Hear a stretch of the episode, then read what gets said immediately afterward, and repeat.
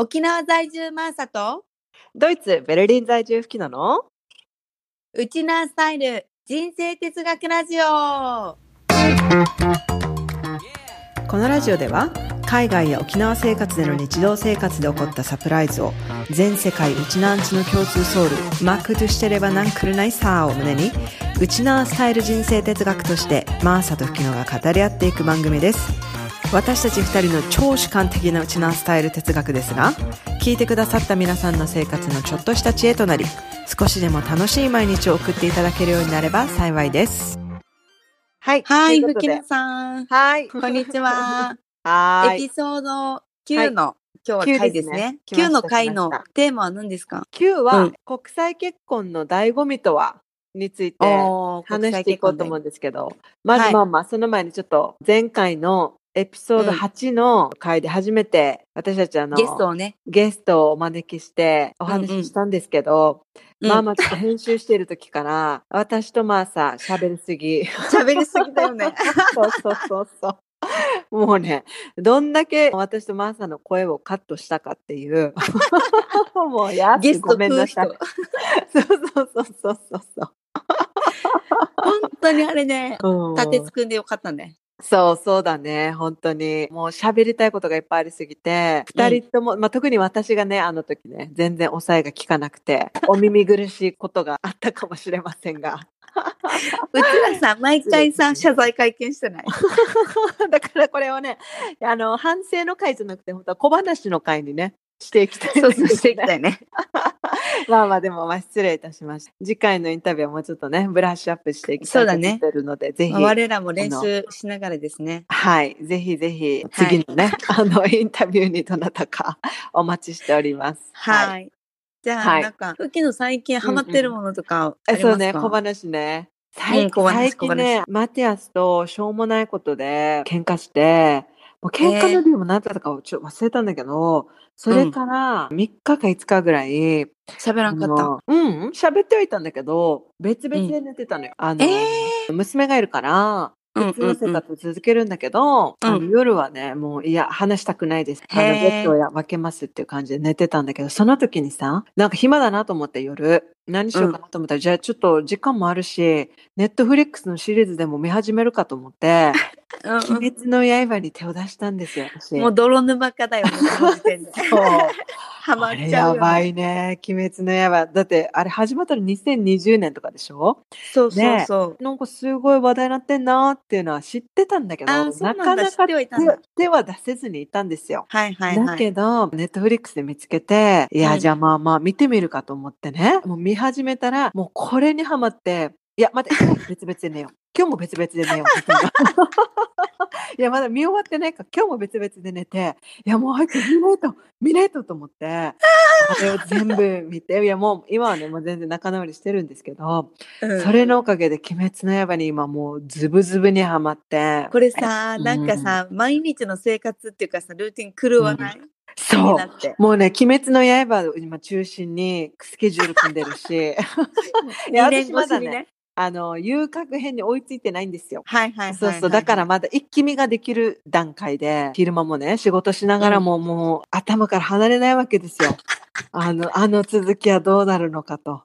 だからお昼の時間もさ、マティアスと、まあ、ホームオフィスだからね、一緒にランチ食べてんだけど、わざと時間ずらして、あ、ちょっと今日。そうそうそうそう、今日ちょっと早めに食べるからとかって言って、もうずっと20分くらいのエピソードをね、ランチタイムにもコツコツ見続けてるんですよ。そうそうそうもうハマりすぎてる。今更ドハマりして、もう今日ね、ちょうど無限電車の最終話も見たんだけど、もう号泣して、号泣するよね、あれね。そうそうそうそうそう、もう。あんなさう、んでかい心の持ち主いるのかって思うよね。え、煉獄さん？煉獄さん？そう、煉獄さん。いや、やばいね。もう煉獄さんもやばくてさ、もう。まあ、私、煉獄さんみたいな人と結婚したいって思ったもん、あれ見た時。え、でもさ、うるさくない？うまいうまいって連絡。いいよ、あれしか言わないから。だからうまい何でも作ってうまいって言いそううが。まいうまいっていうしかあるんだけど。いや、泣けたんですよ。えちょっと小馬鹿にしてるでしょ、煉獄さんの。いや、でもさ、そのね、遊郭編からは、ネットフリックスになかったから、そのドイツの、アニメファンが見るアニメサイトから見てるんですよ。そうそうそう。そしたら、ドイツのレビューもいっぱいあって、そうんうんうん。のさ、ドイツ人のレビューが、とりあえず一言言っていい？みたいな、うんうんこの煉獄さんたちの予算で、はい煉獄祭のうまい、とりあえずオーサムじゃない？みたいな レビューだわけよ。どういう意味？どういう意味？それ。これだけは言わせてみたいな。もうとりあえず、煉獄さんのうまいがもうオーサムすぎるみたいな。で、最初にレビューを読んで見始めたわけよ。でもレビューでさ、そのオンサム見てさ、見ようと思ったんだ。いやいや、違う、もう最初のエピソード、最初の初期の初期のやつは見終わってるから、あ、もううんうん。無限電車見なきゃと思って見始めてるけど、は見始める前に、初めてこのドイツ人たちが見る、なるほど。ドイツアニメのサイトから見てるから、初めてからのドイレビューがあったのツ人の子たちのレビューがあったのよ。そうそうそうそう。え、ね、なんか、そこ？みたいな感じだったんだけだからどそ、こだよ。でも、それだけみんな煉獄さんといえば、うまいうまいっていう イメージがあって。昨日のこの真似、モノマネさ、うん、うん。月光といいさ、煉獄さんといいさ、もうウケるんだけど、私的には。うまい。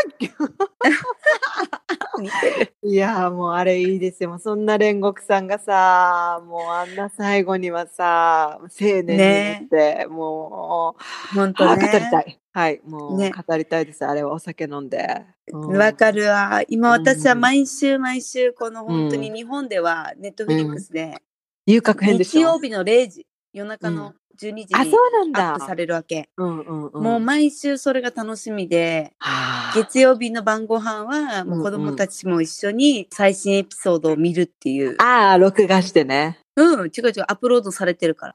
日曜の深夜の、あ、そうあの、生放送録画とかじゃないんだ。ネットフリックスなんだ。そうそう。ネットフリックスだから、アーップロードされれば、いつでも毎回見れるんだけど。そうなんだね。うんうん、うん。そうもう次が知りたくて、で、漫画が出てるのは分かってるんだけど、うんうんうん。ちょっとやっぱさ、なんか声とかももう入ってきちゃってるから。そうなんですよ。そういや、でもね、私危ないね。危ないよ、あれ。一回見始めるとさ、もう止まらないタイプだから。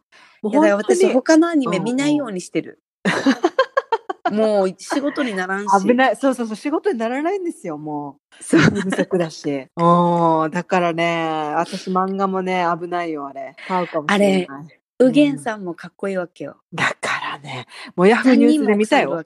でしょ？見た見た。もうさ、私も4人目に入れてって感じ。結局誰でもいいやしみたいになってる だからさっき、さっき煉獄さんって言ってたのに。違う、違う良さがあるわけよ。セクシーだわけ。あーなるあー、なるほどね。うそうげんさん、ね。煉獄さんはもうパパって感じだけど、うんうん。うげんうさんはなんか男セってクシーな感じですかね。セクシーな旦那だわけよ。あ、そうイタリア人みたい。イタリア人イタリア人わかんないけど。わかんないけど、なんかそんな感じ。そうそうそんな、はい今ねうちらこれ止まらんよ、こもの。うそういう、そういう、そうです。そういう私のね、今、日常に潤いをいただいてます。はい。じゃあなんかこう、はいこうちょうどさ、そのさ、趣味からさ、うんうん。ちょっとマティアスの関係性の話もあったから、うんうんうん、まあ今日は国際結婚のテーマなんだけど、そうですね、はい。なんかこう、私はまあ国際結婚ではないから、うんうん。なんだろう、文化の違いとかさ、価値観の違いとか、うんまあ、もちん、ろん人それぞれで同じ日本人同士とか同じ国籍同士でもうん育ってきた環境だったりとか価値観の違いってもちろんあると思うんだけど、うんうん。まあこれがさ、こう国際結婚になればさ、うん結構言語も変わってくるし、そうだね。慣習っていうのかな？沖縄ではお正月があってとかさ、あ沖縄ではっていうか日本では宗教も違うし、そういう違い。いとかってやっぱあるんじゃないかなと思って、あるあるを聞きたいなと。そうだね。なんかその、考えたんだけどさ、まあ、今回私が話すのはあくまで私個人の体験ね。ねこのなんか、はいはいドイツ人はとかって言い切れないっていうのはあるけれども、まあまあ私とマティアスとの場合っていうのでうん、うん。話していくと、まあまあいろいろありますよ、やっぱり。この、例えば？例えばさ、最近のことで印象に残ってるのが、エイサーで全然盛り上がらない男。ええ 沖縄来たらやばい。もうさ、いやまあこれもね、ちょっと私が悪かったんだけど、うん。あの、娘がね、保育園に行き出した時に、まあまあうんうん最初初めて保育園に行ったばっかりだから、いろいろ金ももらってくるわけですよ。はいはいはいはい、で、まあまあ、だいたい行って1週間2週間で金もらってきて、風邪ひいたまたりね。風邪ひいて大腸炎とかねあそうそう、保育園休腸んで炎、うん。そんなのがあって、1週間ぐらい家で娘の看病をしてた時に、まあまあでもはい子供って熱あっても動き回るじゃない？元気うに。ん。でもなんか結構ぐったりしてて、あ、うん結構これ頑張ってんだなと思いながら、うん。よし、じゃあちょっと励まそうと思って、エイサーの曲をかけたわけよ。いやいや、それはセレクト間違いでしょ。だからそこは、だから多分、ちょっとそれセレクト間違いでしょ、完全に。ち ょあの、タイミングが悪かったなと思ったんだけど。っと待って。絶対子供さ、それさ、うん。びっくりするでしょ。ちむどんどんして。あやっぱり、だからそれ、マティアスもそう言ってたわけ。だから私が何をしたかっていうと、うん。曲聴くの好きなのよ。曲聴いてダンスとかするのよ、娘。うん。だから、あ、じゃあ、私も盛り上がれる、一緒に、A さんの曲流そうと思って、なんだった？あの、等身同意？等身同意余計ダメなやつじゃない 等身同意を曲流したわけ。うんピーカーでよ。ほら、エピソード2か3かで言ったけど、そのうちのマティアス君のこだわりのいい音が鳴るあスピーカーはいはいで、はい。大音ね。量で等身同意を流したわけですよ。はい。で、いや、さっさっさっさってなるときにもう私もどんどんどんどん盛り上がってきちゃって、もう一人で、ドドンドン、ドドンドン、ピーピーピーピーとか言って指笛もしてたわけ。娘の目の前で、あ、踊るよとかって言いながら、そしたら、まあ娘はきょとんとしてるわけですよ。もうこんなお母さん見たことないみたいな。見たことない。こんなに盛り上がってるお母さん見たことないみたいな感じで、きょとんとして見つめる中、私一人でなんか指笛とかもピーピーピー、ピーピーピーとかって聞きながらやってたら、もうマティアスが5メートル先ぐらいから白い目で見てるわけ。ねえ、何してるの？みたいな。What are you doing? って言ってたの。もっとね、冷たい、なんか、What is this? みたいな。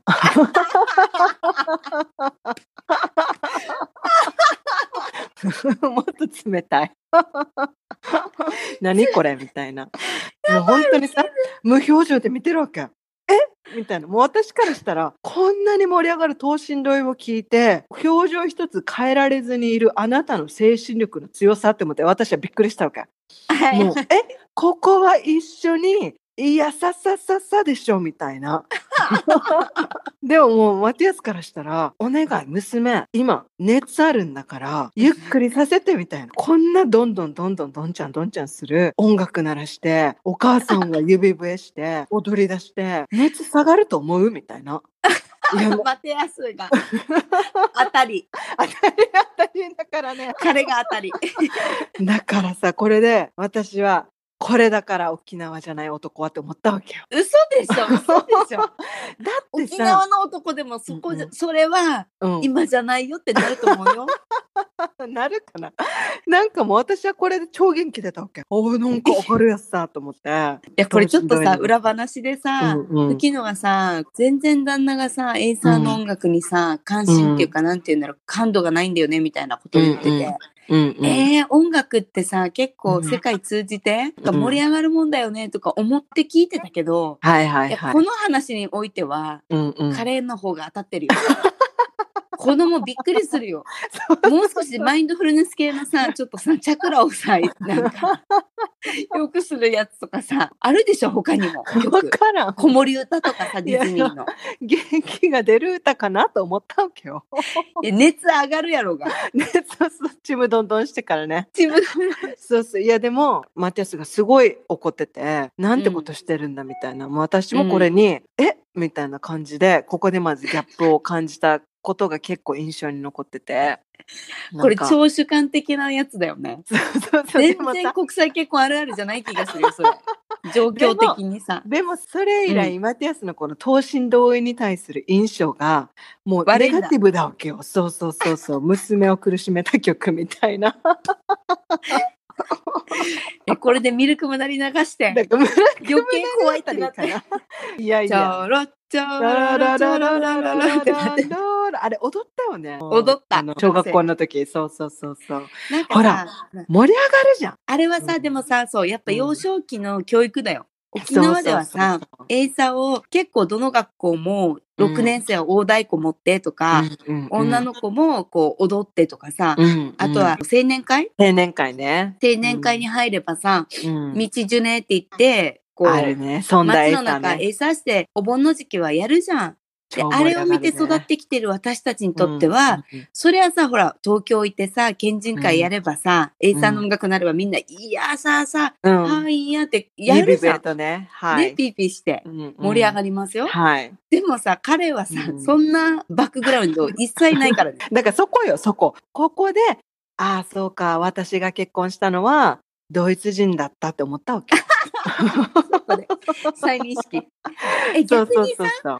全くなんかそういう国籍とか関係ないなって思う時もあるってことでしょ？それい。やいやいや、ほとんど、ほとんどそうだよ。国籍っていうよりかはやっぱり一対一の二人の関係って感じがするけど、こういうふとした時よ。でも、マティアスもマティアスで、70年代、80年代の洋楽とかよく聞いて育ってたんだけど、それに私全然乗っていけないのよ。はいはいだから、はいはいはい。あの、ほら、はい私たちだったらさ、あミスチル聞いてたとかさ、はいはいゆずはいはい。聞いて盛り上がったよねとかっていう、そういうバックグラウンドの触るね共通するもの一切ないね。なるほどね。たまにセーラームーンとかさ、漫画で。アニメのね、そうそう、そういうのがあるけど、いやいや、そこじゃ青春語れないでしょ、みたいな。確かに確かに。そうそうそうそう、そういうのはあるよね。えなんか、なんか生活習慣とかはないの？私さ、うんうんちょっとだけ付き合ったケニア人の時にさ、一緒には住めないなって思った時がいっぱいあったわけよ。あ、そう。なんか海外では靴文化じゃない？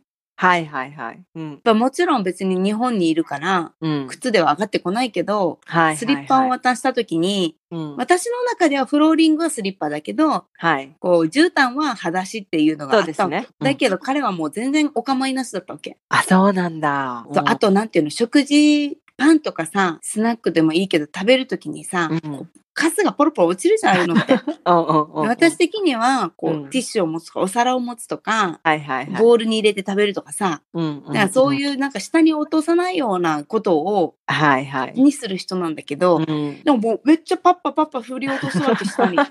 待って、これ誰が掃除機かけると思ってると思って。はいはいはいはい。なんかこれは生活習慣の違いなのかなとか。そうだね。でもね、ドイツって、まあ人それぞれなのかもしれないけど、大体みんな靴脱ぐよあ。玄関で。うんうん。ド寒いからイツはね。いや、綺麗好きよ、やっぱり。やっぱ汚れるしね。うん。そういうの、あれなんだね。うんうん、でもまあ許容範囲は広いけど例えば何か忘れ物したらズカズカズカってリビングまで全然靴で入っていくけど基本的には玄関で脱ぐよ。私、うんあの、そのズカズカズカに何回罪悪感を持ちながらさ、靴脱ぐの大変な時、なんていうの、脱ぐ、靴が厄介すぎて脱ぎづらいやつとかあるじゃん。はいはいはいはい。ブーツだったりとかさ、アンデルとかさ、うんうん。サンダルでも。はいはい。そういう時に、あーって言って、もうできるだけ最小限の歩数でさ、その鍵を取ろうとかするんだけど。うんうん。でもでも、そんな感じ。マティアスもね、綺麗好きだからね。マーサがさっき言ってたみたいに、カーペットの上にはスリッパで入んない。やっぱそうだよね。うんうん。そうそうやそう。でも、別にそれ気にしないドイツ人もいるだろうし。そうだよね、そうだでよね。も、今まで私が行ったドイツ人の友達とか家族とかのうちは全部靴脱ぐけどね。へーそうそうそうそう。だから結構みんな靴は抜いてるかな。だからそういうところでは全然なかったんだけど、うん私がまだ結婚する前に、結構最初の方でその生活の一部でびっくりしたのは、うんなんかね、日本人はさ、シャワーの後とかでも裸を隠すじゃない？あ、そっち？うんうん。え、なになになにどっちだと思ったの？うんいや、私はほら、うんうん次の人が入ること考えて、はいはい私はシャワーで結構流すわけ、ちゃんとね。はいはい、そうですね。そのケニア人の彼はそれをやらなかったわけ。一緒に住めないと毛だらけだった。そう。それはね、獣かのような。また、マティアスもね、それは片付けるんだけど、まあそのシャワーじゃなくて、ガウンを羽織る系？ガウンも羽織るんだけど、なんていうの？私が無駄に隠してるみたいな感じで思ってたらしくて、こ、のバスタオル巻いて出て行ったりするでしょ？で、うん。ちょっとバスタオルが取れそうになったら、あ、ごめんごめんとか言って、またバスタオル巻こうとしたら、何ヶ月かして、うん。なんかすごい真剣な顔で、うん。ねえ、なんで隠すの？って怒られたわけ。え？みたいな。なそれさ、またさう、ん聴取感入ってる。マティウスがさ、うんうん見たいだけとかじゃなかった？違う違う違う。なんかね、オープンなのよ、やっぱりあっちの人たち。ええだから、なんていうの？ほら、外国人のお洋服とかさ、露出結構高いじゃない？ブラもしないとかさ。ああ、ブラもしないと確かに。かさ。だから、そういうのが普通で、だから家族なんだから、家族っていうかもう恋人同士カップルなんだから、恥ずかしいことないでしょみたいな。で、ええむしろ、こうやって私が恥ずかしがって、あ、ごめんごめんとか言って隠そうとすると、俺に心を開いてないの？みたいな。うんそれで、なんかね、一回真面目な顔で聞かれて、えー昨日は俺のことをこう信頼してないの？みたいな。はいはいはいはい。うんうんいや、信頼っていう問題じゃないでしょ、これみたいな。私からしたら。私たちはここれもう隠す文化なんですよっていう。あの、隠すことを良しとする文化で育ってきてるんですよ、みたいな。この人前で裸になるのは恥ずかしいと。そうそうそうそう。そしたら、そしたら？理解できないって。ええ そうそうそう。だから、へーなんかこの隠すことに本当にショック受けてるわけよ。うん、なんか。心を許してないんだみたいな。はいはい、はい。いやいやいやいやいや。私からしたら、そんな なんか、真っ裸で出てこられてもみたいな。自分の体に自信がないの？って本気でなんか聞かれて、自分の体が好きじゃないの？とか、あの、自分の体がなんか嫌だから見せたくないの？みたいな。いやいやいやいや、そういう感覚じゃないんですよって話しても、本当に理解するのがね、難しかったみたい。ああ、そうなんだ。え、今はどうしてんの？今はね、もう全然気にしない。普通に目の前で着替えたりするけど、本人は、が何かしたんだじゃん。そうそうそうですよ、そうですよ。私がね、できることを。でもね、本人はそれで嬉しいみたい。自然体でいられるみたいな。ええうんなんかー、面白いよね。ね。なんか日本人からしたらさ、隠す方が趣があるみたいなのとかあるじゃない、ね、隠す文化、チラリズムだもんね。沖縄あ沖縄ですよ日本ね。懐かしいね。全部見せたらダメだってよく言われるよ。とかあるじゃん？今でも。うんそうそう。だから隠れてるところにね、みたいなね。でも妄想癖なのかな、日本の人。何なんだろうね。だから、面白いね、でも。そういうのがね、全然理解できなかったみたいで。面そ白い。うそうまあまあよくさ、国際結婚あるあるみたいなので言われるの、言語の壁とかって言われるでしょ、はいはいはいはい。でまあ、私たちの場合は、マティアスの母国語、ドイツ語で、私は日本語で、でも二人の共通語は英語なのよ。はいはいはい。だから二人とも母国語じゃないのよ。うんうんうんうん。え、結構彼もさ、そういう意味でいくと、何英語は昔から使ってたの？まあ、ドイツ人はね、ほとんど英語喋れると思う。えっと、幼少期からバイリンガルとして、なんかこう、ずっと読み書きとかも。日本と同じで、じ小学生とか、今はもう幼稚園とかからもあるのかな？英語の学科があって、で、うんそこで大体習得していく、みんな。でもさ、日本もさ、うん、やってるけど喋れなくない？あのー違うのよ、やり方が。向こうはアウトプット重視の授業だから、うん。なんていう、日本はさ、インプット重視じゃない？うん。だからノート取って、文法勉強して、みたいな、テストでいい点取るみたいな。でも、こっちはアウトプット重視の教育だから、話してるんだ。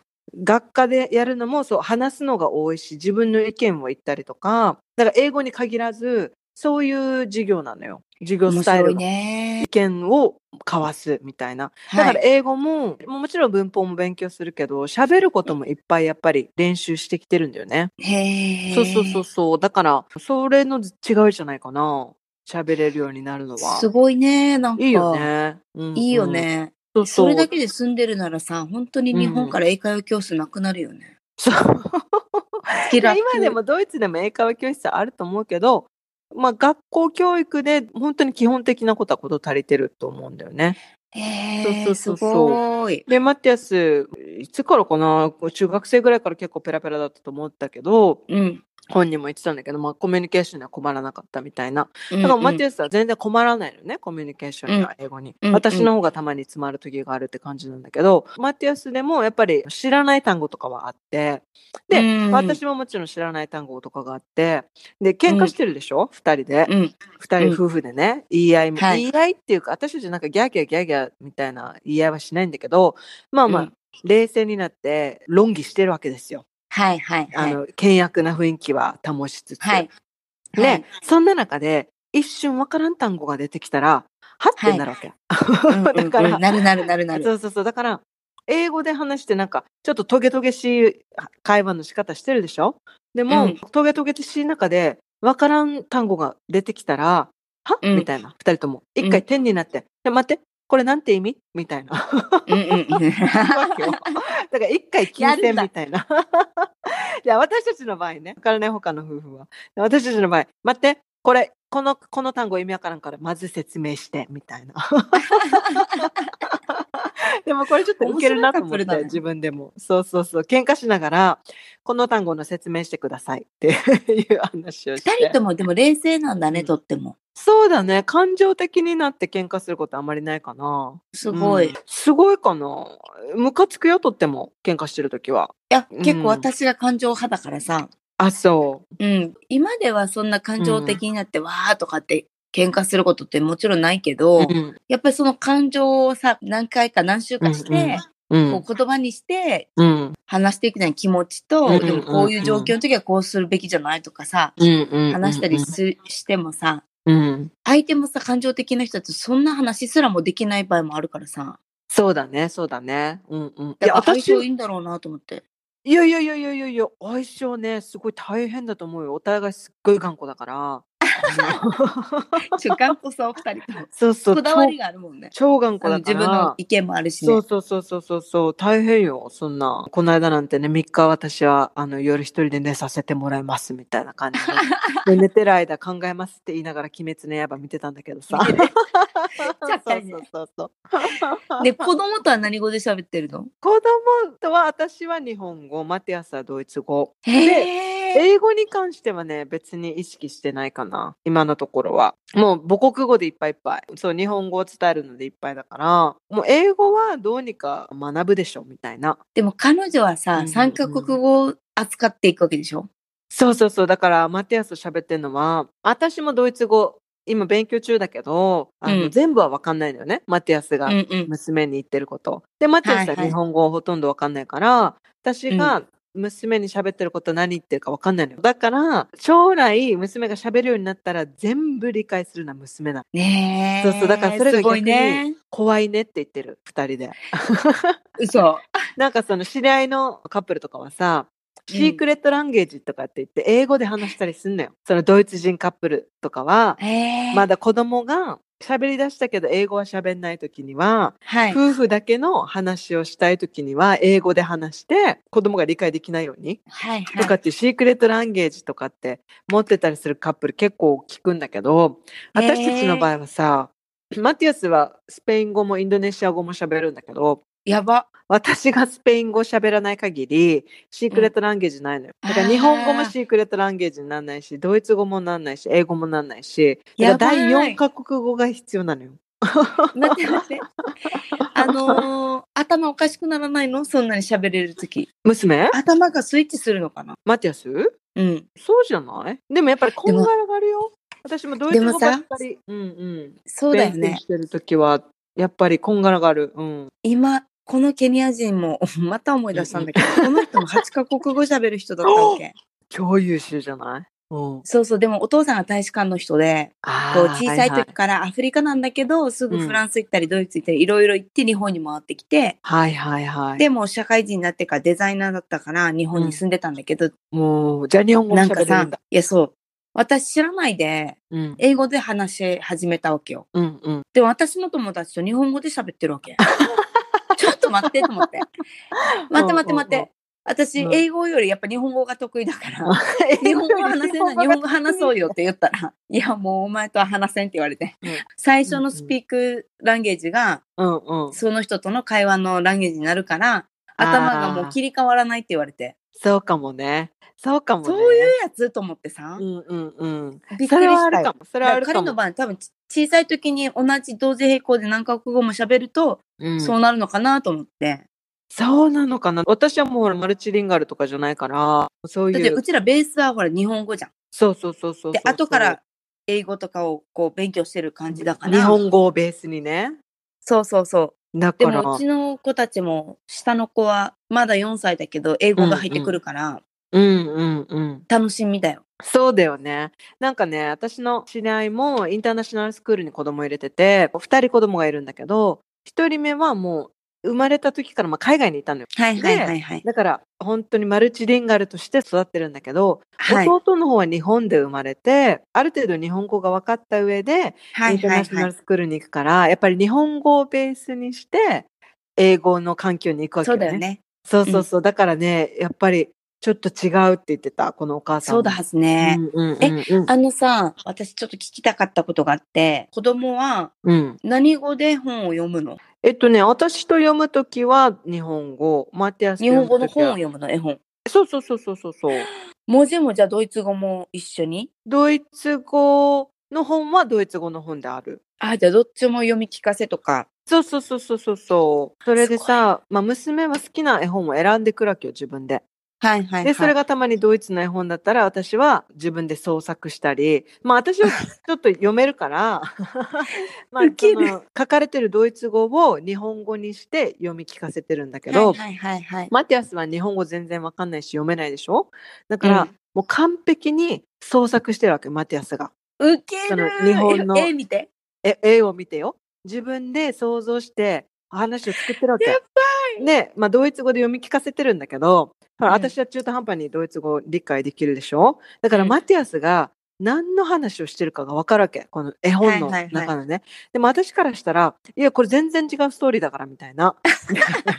これね、一応念のため言っておくと、このストーリーってこうこうこうだよって言ったら、もうマティアスは、いや、俺のファンタジーの余計な邪魔しないでみたいな感じで、もう 怒るわけよ。だから本人も楽しみたいわけ、自分のあの、えー創作の世界をさ。うん、だからでも、いいいいね。で、彼女はさ、大きくなってさ、パパから聞いてた話と全然違うやんだからってわかるでしょ？だから、その頭が私の中にあるわけよ。私もわからないよ。同じストーリーを読んだ方がいいのか、全然違うのでもいいのか、同じ絵本でもね。はいはいはい。わ私は同じ話をした方がいいのかなと思って、ドイツ語の本でもさ、同じような話のストーリーにして読み聞かせるようにしてたんだけど、マティアスがもう全然違う角度から話を作ってくるから、面白いのかなみたいな。わかんない、それは。でもまあ、本人が楽しんでるからいいかって感じだけどさ。えねドイツではさ、国際結婚って多い？おいおいおいおい。ドイツはね、えーど今もう移民国家になってるし、あ、そっか。うんそう、いろんな国の人がいね。るし、うんうん。日本がさ、移民をいうんこう受け入れるようになると、変わるのかも、ね。増えてくるかもよね。やっぱりほら、ベトナムとかさ、うん。今、カンボジア東南アジアの方からも、そうそそううそう。どんどんどんどん入ってくるとそう労働でね出てくると思うけどね。うん。ね多いよ。だ確から、私たちの周りも、その中国人とドイツ人のカップルとか、でもそのドイツ人の子も、スイス人だけど、ドイツ語圏のスイス人とか、に。うんうんうんうん。あとは、まあ、ベルギーの人でしょ？みんな、ねポーランドとか、そう、ロシアとか、やっぱり、うん、いろんな国の人たちが、スペインもいるかな、結構。楽しそう。いいな。じゃあ違う、みみんな違うから逆に目立たないよ。国で際目立たなくてはいいさ、別に目立そうそう、たなくて。だから、なんていうの、住みやすい。あ日本だあ、とさ、そういうね。はあの。国際結婚して、旦那さんとか奥さんがさ、どっちか外国の人とかだったら、ちょっとそれだけで目立っちゃったりするじゃない、するね。ね、それって結構居心地悪いこともあるかもしれないんだけど、うんそういうのはね、全然ない。この前、そうそう、それこそ、立津の奥さんも、まあ、うんうんブラジル人のハーフじゃない？そうだね。うんうん。で、彼女と、そのうん。私の友達の国際カップルと、みんなで夕食会をした時があったわけよ。みんな楽しそうだったもんね。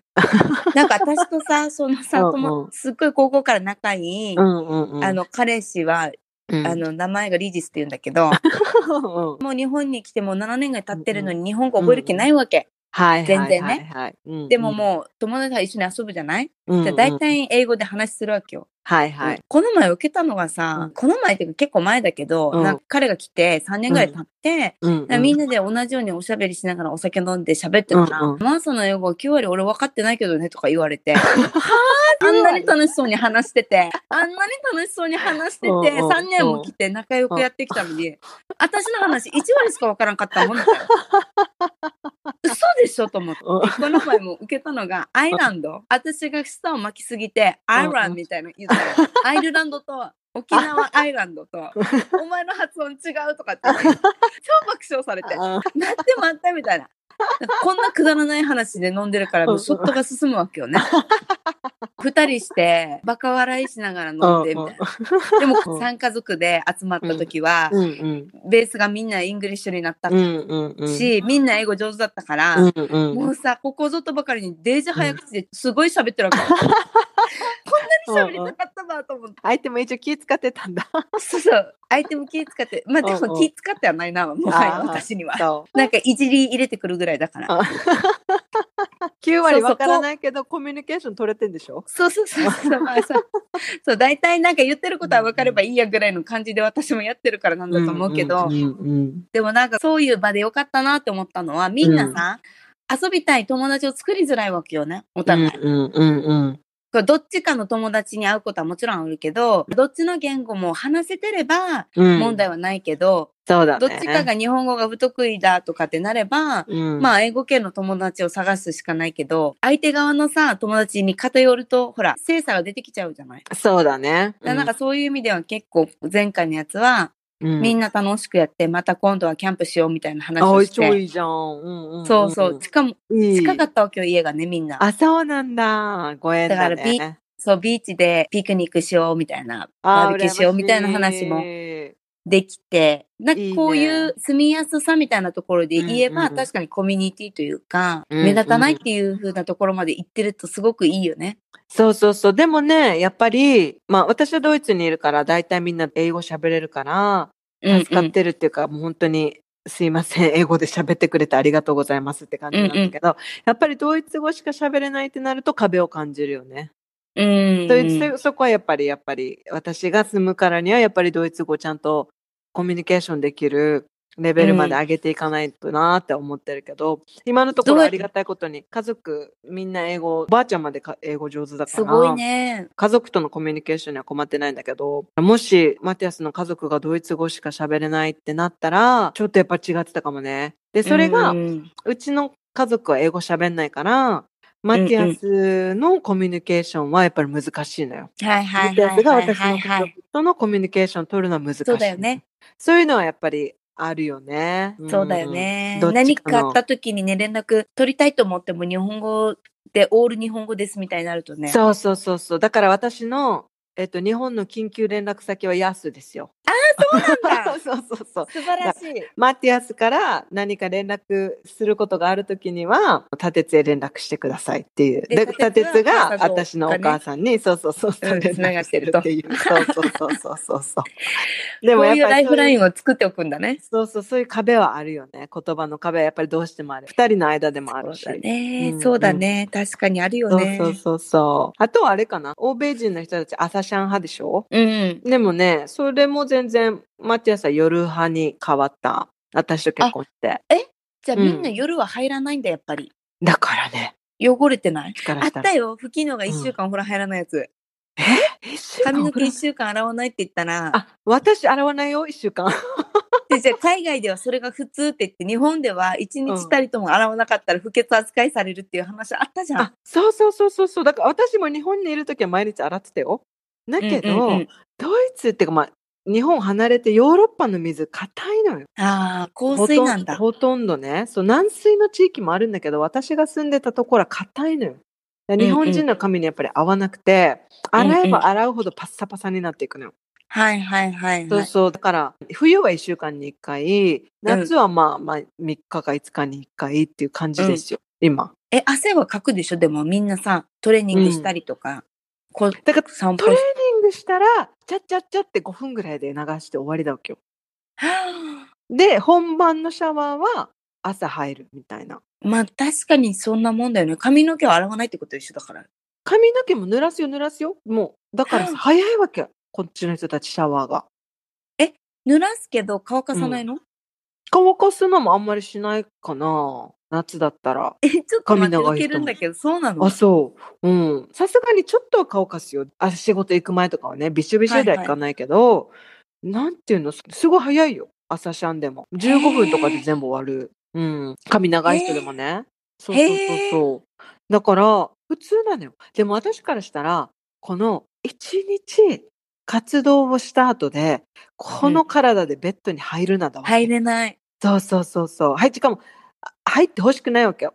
同じベッドに。うんそうそう。で、一回さ、それで面白かったのが、イギリス人と一回それで喧嘩になりそうになって、なんかさ、それは友達だったんだけど、え、うん。朝シャワー浴びないとか汚すぎるって言われたわけ。ええで、私からしたら、え、夜シャワー入らないで布団入るとか、もうありえないぐらい汚いんですけどって言って、どっちがいかに汚いかの言い合いになったわけよ。で、あなたたちずっと靴履いてるでしょ？みたいな。うんうんうん。なんか足蒸れてるよ洗わ。ないとかさ、足蒸れてるでしょ？みたいな。いや、でもイギリス人は、あ、ちょっとそこ待って、俺足を洗って寝るからとかって言うわけ。いや、足洗うんだったら全部洗えやって思ったんだけどさ。だからイギリス、そこその彼も、いや、足が汚いのは認めるみたいな。うん そうそうそうそう。でも、朝入らないで職場行くとかマナー違反じゃないみたいな感じで言われて。えいやいやいや、考えて。私夜シャワーしたらそのままベッド直行なんですよって。それで汚れると思うみたいな。で、彼も、おそれはそうだなみたいな感じで言ってたけどさ。だから、面白すもうだから朝シャンしないことがありえないみたいな感じで言われたことがあって。ぎ。えそうそう。でもマティアスもずっと朝シャンだったの。でも、うんうんうん私が、私は強制してないよ、彼に。でも、うんうんいかに、私がいかに気持ち悪いかっていうのをもうずっと言ってたわけよ。はいはいはいはい。本人に気持ち悪いって言ってるんじゃなくて、もう私がこのイギリス人に言ったようにね、考えきれん、うん考えきれんみたいな感じでうんうん言ってたら、夜ね、入るようになった。へ いつの間にえ。そうそうそうえ。でも髪の毛とかにさ整髪剤とかみんな使わないの、つけてるよ。つけてるのに水で流して終わりなの？つけてるのに、じゃあ、つけたまま寝るわけよ。はオイルだったりさなんかうん、がさ、スプレーとかさ。スプレーとかがさ、うん、枕に枕シーツってカバーにうん、うん。染みたりとかするでしょ？って思うでしょ？匂いとか、うん、か気にしないわけよ。ほとんど。そう。びっくりでしょ？びっくりでしょだから私からしたら、この夜にお風呂に入らずベッドに入るっていうことが汚すぎるみたいな。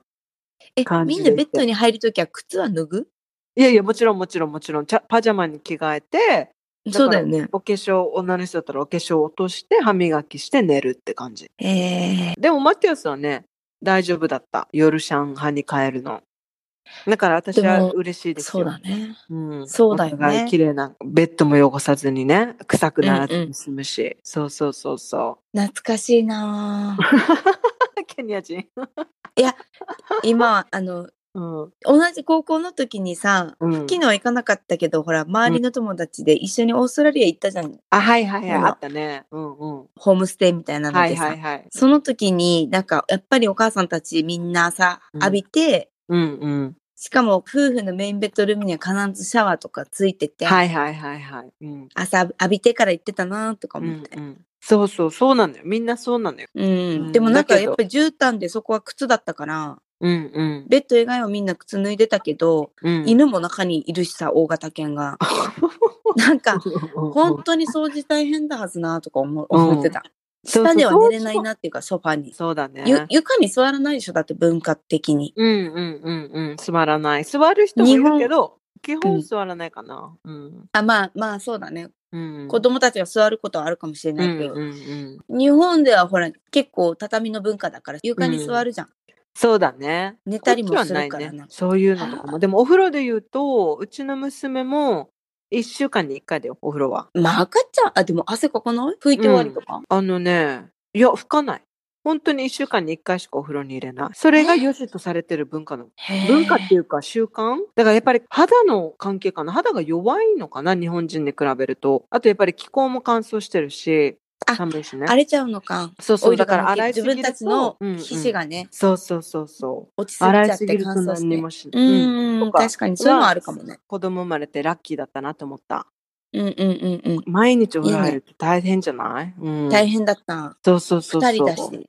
そうそうそうそう。それはすごいラッキーって思ったけどね。昨日でもうちのの下の子も超ぐずってお風呂入りたくないみたいになって、あ、そう。もうもういいやと思って、いつもは入らないことにやっぱりイライラすることも多かったわけよ。うん。うん。後から入りたいってなったり、かゆいってなった時にまた入れないといけなくなる仕事が増えるのもあるし。うんうん。でももう、昨日は、いいよ、もう入らなかったら入らないでってう言って。んうんうんうん。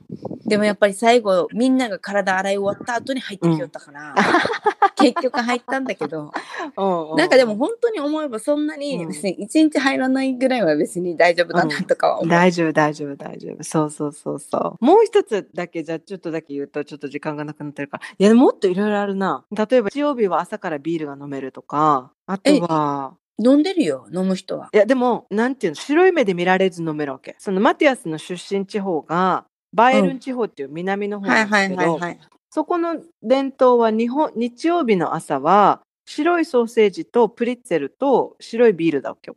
最高。そうそうそうそうそうそうそう。だからそういうのとかは最さ高。あよかったなって思ったよね。思ったことの一つだよね。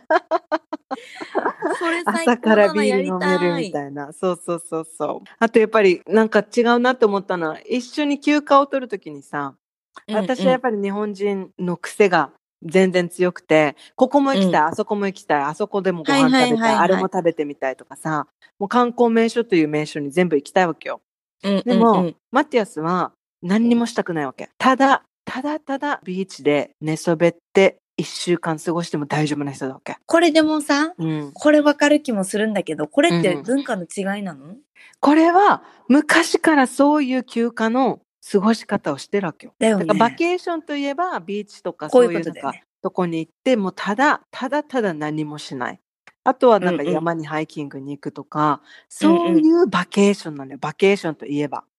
でもうんうん。私たちの観バケー光ションと、サイトスイングではないってことでしょ？そうそうそうそう、私たちのそれは別で取るの？そういうことも。うんうんうん時間。うん。なんかね、学校の旅行で、そういう戦争に関係のあるところとか、観光名所とか訪れたりとかはあるけど、基本的に家族のバケーションって言ったら、本当に何にもせず、ただただダラダラするっていうやつなのよ。だから、最初ね、それすごい暇だなって思ったんだけど、うん。なんかそこもは慣れてきたかな。私もこのね何にもしないっていうのを楽しめるようになってきたかなっていう。そうそう。これは私もなんかすごい理想だよ。うん結構ほら、沖縄もリゾートホテルでさ、うん北部に行けばさ、周りは何もないじゃん、そんなに特に。うんうんうん。だからホテルの中でこうゆっくりしたり、うん。運動したい人たちはトレーニングしに行ったりとかさ、うんうんうんうん。プールでずっと朝から本読んでとか、ああ、いいね、いいね。うんうんそうそうそう、そんな感じだから、お風呂もゆっくり入ってとかさ、うんうんうんうん。それはね、一週間くらいやってみたい。本当そうに。そうそうそう、なんかね、その楽しさを分かってきたかな。その、ただ何もしないっていう。なほら、日本人からしたらさ、もう3泊4日とかが大体なんか旅行のプランで、その間に、うん。はい、午前中ここ行って、ここ行って、あそこ行って、あそこ行って、みたいな。疲れるんだよねみたいなさ、感じ、ぎゅうぎゅう詰めじゃん。うん。だからそれに慣れてたから最初はもったいなって思ってたんだけどなんかね今はそれもなんか楽し楽しめるようになってきたっていうかそこは国際結婚したからならではだろうなと思う。あーなるほど。そうそうそうそじゃあ、そういう感まあじ国際結婚の、う。うん。今日のなんだろう、答えというか、そうだね。国際結婚の醍醐味とは？醍醐味とは？自分の世界が広がる。これ言ったことああ、ないいねいいね。あのいや誰と結婚しても自分の世界は広がるんだけど、うんうん。やっぱりよりね。国際結婚となるとやっぱりこのね文化も違うし生まれてきて育ってきた環境と食べ物とかも全然違うし習慣も違うしだからそれを分かるっていうのは、なんか私はやっぱりマティアスと結婚しなかったら分からなかったこととか、体験できなかったことっていっぱいあるかなと思った。へそう私次は国際結婚がいいな。いやでも大変だよ。でも子供大変、なことも多いよ。子供はもういいから。いや、子供産まなくてもやっぱりね、母国語じゃない言葉でコミュニケーションするでしょ？ああ、それは確かにストレスあるね。私たちよく話してるのは、多分普通の、その母国語でね、会話する夫婦の2倍以上のコミュニケーションが必要だねっっていうふうに、あの、うんお互いで話してて、うんやっぱりそうしないとすれ違いがね、ちょっとずつちょっとずつ生まれて、はいはいはいはい。なんていうの？同じ英語で話してるつもりでも、私の言うイエローと、彼の言うイエローが違ったりするのよ。だから私の黄色といえばレモンの黄色だけど、マティアスのレモン、黄色といえば、なんていうの、オレンジに近いレ、はいイエローとかだったりしたら、英語では一つの単語だけど、はい二人で言ってるニュアンスが違ったりするから、すれ違いが生じたりすることが結構あるのよ。はいはいはいはいはい。だから、それを埋めるために、私の黄色はね、みたいな、プラスアルファの説明が必要になるわけよ。はいはいはい私たちの場合ね。そうそうそう。うんうんうんうんだから、母国語じゃない言葉を共通語とする国際カップルとしては、やっぱりその努力は必要になっていくんだろうなとは思う。え、でも素敵じゃない、うんいや、コミュニケーション疲れる時もあるよ。まあね。だって日本語で喋ね本語で喋ったらもっと楽なのに、みたいなさ。楽ではあるよね。あうんの呼吸とかさ。そう、なんかわかるじゃん、ニュアンスがさ。わかるよね。でも、それをいちいち全部説明しないといけないから、労力は必要だよね。この努力っていうか、この二人の、この歩み寄りみたいなの必要だから、うんうん一概に国際結婚いいよとは言えない。あ、本当。言えない。言えない。うん、そうだね。言えない。大変なこともやっぱりあると思う。う。うんうそうそうそう。でもその分、世界は広がると思う。まあでもどっちもどっちなんだろうね。結結婚というかさ。そうそうそうそうそうそう。うん。海外に住むっていうプラスアルファが世界を広げるっていう感じかな。そうそうそうそう。うんうんうんまあ日本に住んでも相手が違うから世界は広がるんだろうけど。うんうんうんうん。確かに。そういう感じでございました。はい。にはーい。では今回は はい。ちょっと。国際結婚の醍醐味っていうことで、なんか結構いろいろ、ふんふんって、こう、私的にはすんなり聞けるお話がいっぱいあって面白かった。ああ、そうだといいんだけど、なんか、うんうん。もっと、もっと細かいものもあるけど、またいつか。またね、どっかで。はい。はいはいはい。ということで、こんな感じで。はい。はい、また皆さん、次回は、エピソード？9次回は10。あ、次回は10です。はい。10。今日ははい9でした。ということで、はいご視聴ありががとうございました。ありがとうございました。バイバーイマーサとフキノのウチナースタイル人生哲学にお付き合いいただきありがとうございました。番組へのご意見やご感想、皆さんの体験エピソードがありましたら、ぜひプロフィールにある E メールアドレスまで送っていただけると嬉しいです。二人のインスタでは、それぞれの日常生活をアップしています。マーサのインスタは、サマンサ野原 samantha.nohara 私、フキノのインスタは、フキノス FUKINOS にて検索すると出てきますので、ぜひ遊びに来てもらえると嬉しいです。そして番組のインスタでは、2人のウチナースタイル人生哲学をアーカイブしていますので、ウチナースタイルアンダーバー哲学で検索していただき、こちらもぜひチェックいただけると嬉しいです。ではでは。